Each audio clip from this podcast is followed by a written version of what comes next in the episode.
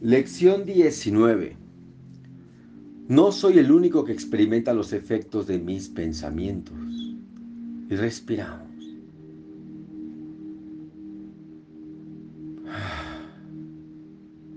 La idea de hoy es obviamente la razón por la que lo que ves no te afecta a ti solo. Notarás que las ideas que presentamos relacionadas con el acto de pensar a veces preceden a las que están relacionadas con la percepción, mientras que en otras ocasiones se invierte ese orden. Eso se debe a que el orden en sí no importa. El acto de pensar y sus resultados son en realidad simultáneos ya que causa y efecto no están nunca separados. Respiramos, por favor. Hoy volvemos a hacer hincapié en el hecho de que las mentes están unidas. Rara vez se acoge bien esta idea al principio, puesto que parece acarrear un enorme sentido de responsabilidad e incluso puede considerarse como una invasión de la vida íntima, entre comillas. Sin embargo, es un hecho que no existen pensamientos privados. A pesar de tu resistencia inicial a esta idea, ya entenderás que para que la salvación sea posible, esta idea tiene que ser verdad.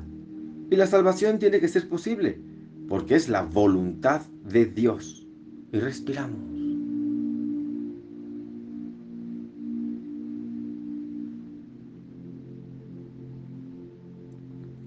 El minuto de búsqueda mental que se requiere para los ejercicios de hoy debe hacerse con los ojos cerrados.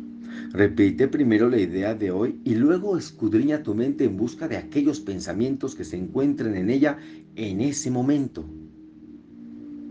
A medida que examines cada uno de ellos, descríbelo en función del personaje o tema central que contenga.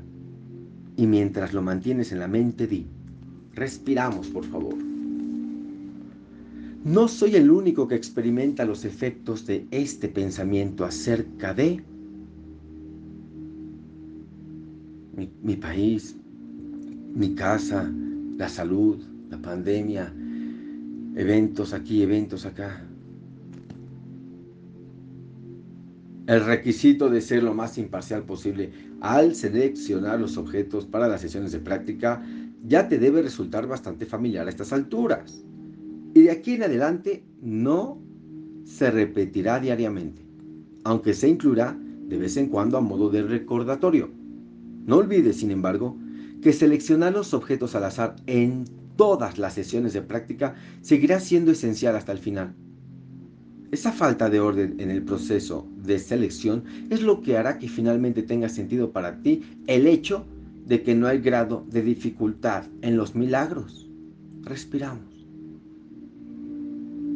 Además de las aplicaciones de la idea de hoy, según lo dicte la necesidad, se requieren por lo menos tres sesiones de práctica, aunque el tiempo requerido para las mismas podría acortarse si ello fuese necesario. No intentes hacer más de cuatro. Y respiramos, por favor.